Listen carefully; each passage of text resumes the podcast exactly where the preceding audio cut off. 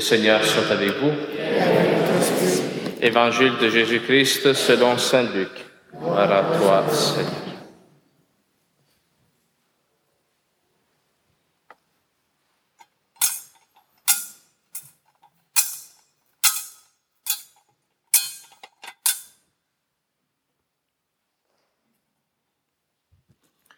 En ce jour-là, Marie se mit en route et se rendit avec empressement vers la région montagneuse dans une ville de Judée. Elle entra dans la maison de Zacharie et salua Élisabeth. Or, quand Élisabeth entendit la salutation de Marie, l'enfant tressaillit en elle. Alors Élisabeth fut remplie d'Esprit Saint et s'écria d'une voix forte, Tu es bénie entre toutes les femmes, et le fruit de tes entrailles est béni. D'où m'est-il donné que la mère de mon Seigneur vienne jusqu'à moi? Car lorsque tes paroles de salutation sont parvenues à mes oreilles, l'enfant a tressailli d'allégresse en moi. Heureuse celle qui a cru à l'accomplissement des paroles qui lui furent dites de la part du Seigneur. Marie dit alors, Mon âme exalte le Seigneur, exulte mon esprit en Dieu mon Sauveur il s'est penché sur son humble servante. Désormais tous les âges me diront bienheureuse. Le puissant fit pour moi des merveilles, saint est son nom. Sa miséricorde s'étend en âge sur ceux qui le craignent. Déployant la force de son bras, il disperse les superbes.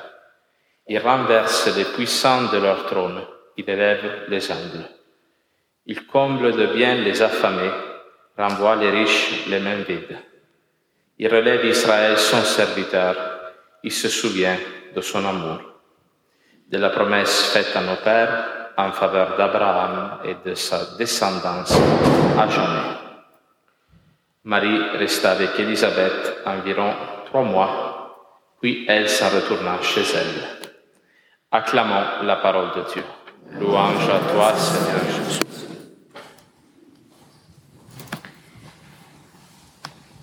Alors aujourd'hui, on va essayer de comprendre un peu qu'est-ce qu'on célèbre. La fête de l'Assomption peut rester pour nous quelque chose de très abstrait, comme un dogme de foi qui n'a pas de lien avec notre vie.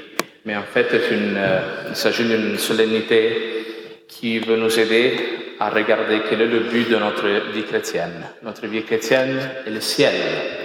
Et nous contemplons aujourd'hui la Vierge Marie qui monte au ciel à la fin de ce jour. Attention, parce que là, il y a un petit détail avec son corps et avec son âme. Avec son corps aussi. Nous tous les chrétiens, quand nous disons le credo, nous croyons, disons que nous croyons à la résurrection de la chair. Nous, nous avons une vision un peu très, très, très spirituelle de ce qu'est la résurrection? Euh, nous croyons dans le credo, si tu es catholique, tu es tenu de croire que ton corps aussi ressuscitera.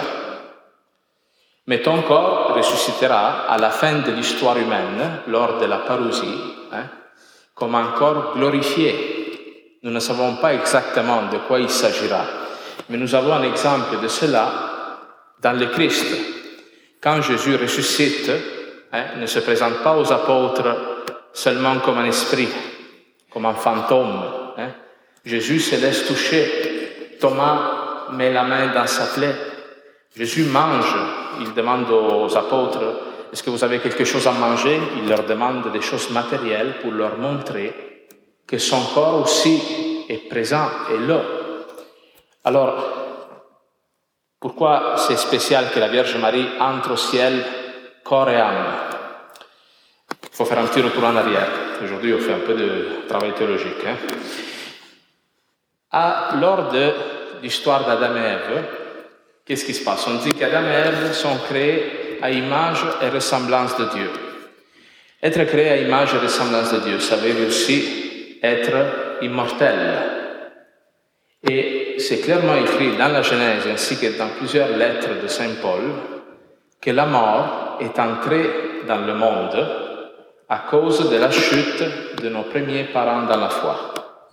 Il s'agit évidemment de la mort spirituelle. Quelqu'un qui pêche, comme un péché, tue son âme et il est séparé de Dieu.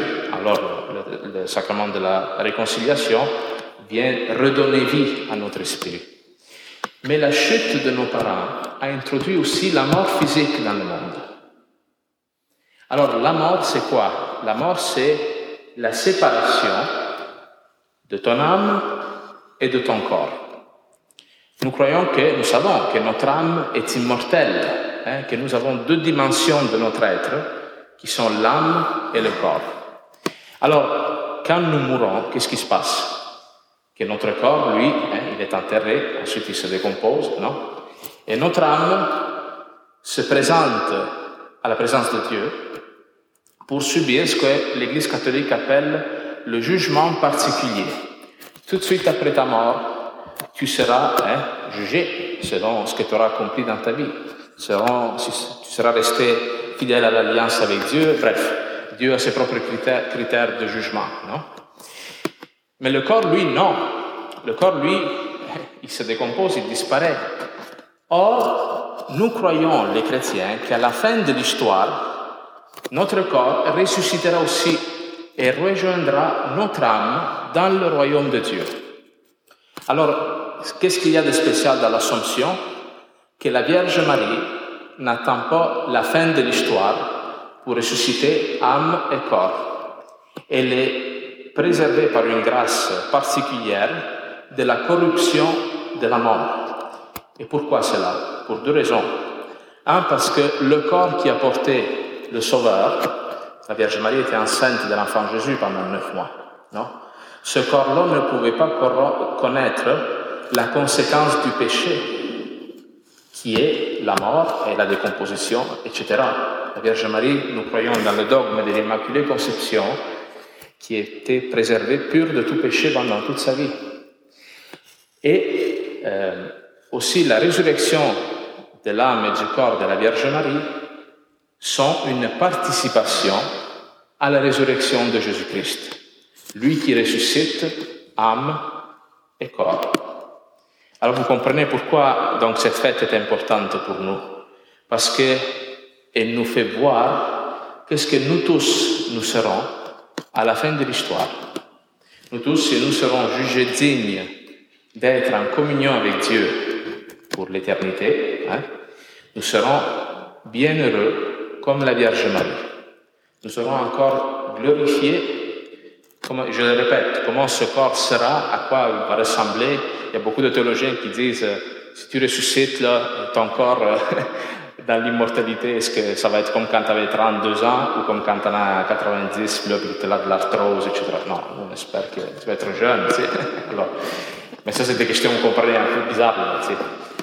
Mais cela, c'est pour vous dire que notre foi, notre foi chrétienne, n'est pas un spiritisme, n'est pas une, une affaire euh, flyée un peu. C'est une question de chair. Le salut est réalisé par le Christ à cause des, blessures dans son corps. Moi, il y a une phrase que je répète tout le temps, j'aime bien le répéter. Isaïe dit, c'est à cause de ces blessures, des blessures du Christ, que nous sommes guéris. C'est dépendamment de ce que tu fais avec ton corps que tu vas te sauver ou te damner. Alors voilà pourquoi tant de gens demandent aussi, est-ce qu'à la fin d'une vie, il faut avoir un cercueil ou faire une, urne. Hein? Vous savez qu'anciennement, l'Église interdisait la, crémation du corps, le fait d'utiliser l'urne. Justement pour, non pas parce qu'il faut garder ton corps intact, hein, parce qu'on le sait, tu le mets dans le tombeau, puis il se décompose, mais le fait de garder le corps intact pendant les funérailles est un signe qui annonce le fait que ce même corps, à la fin de l'histoire, ressuscitera.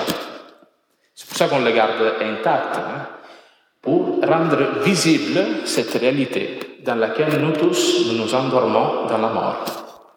Nous nous couchons à la fin de nos jours, sachant que le Christ nous relèvera de la mort. Et je vous invite, quand vous avez le temps, à relire la deuxième lecture, parce que Saint Paul, dans la deuxième lecture, dit tout ce que je suis en train de vous dire, mais beaucoup plus clairement.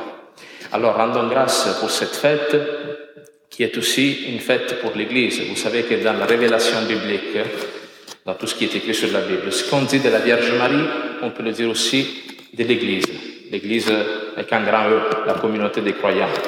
Parce que la Vierge Marie a, dû subir toutes sortes d'épreuves pendant sa vie.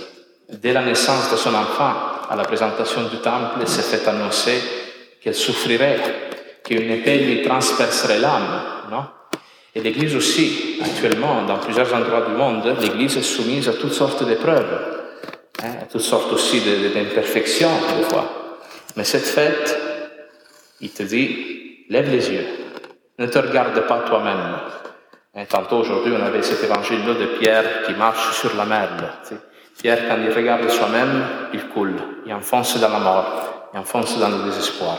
Tant qu'il garde les yeux levés vers Jésus-Christ, il marche sur les eaux, il marche sur la souffrance, il est capable d'aller au-delà de la mort. Alors nous tous aussi, si des fois tu es dans le combat de ta vie chrétienne, si tu es confronté à des difficultés, regarde la destinée ultime, la béatitude éternelle, la communion avec Dieu, la communion avec la Vierge Marie, avec tous les saints qui nous ont précédés, les saints de ta famille. Et cela nous donnera l'espérance. Alors j'espère que cette homélie aussi nous aide nous tous, quand on dit le credo, à nous arrêter un petit peu plus sur qu'est-ce que ça veut dire la résurrection de la chair. Il n'y a rien de pas bon en nous. Hein. Dieu ne renie pas rien de tout ce qu'il a créé. Alors Dieu a créé aussi ton corps, il, il le veut, ton corps, avec toi pour l'éternité.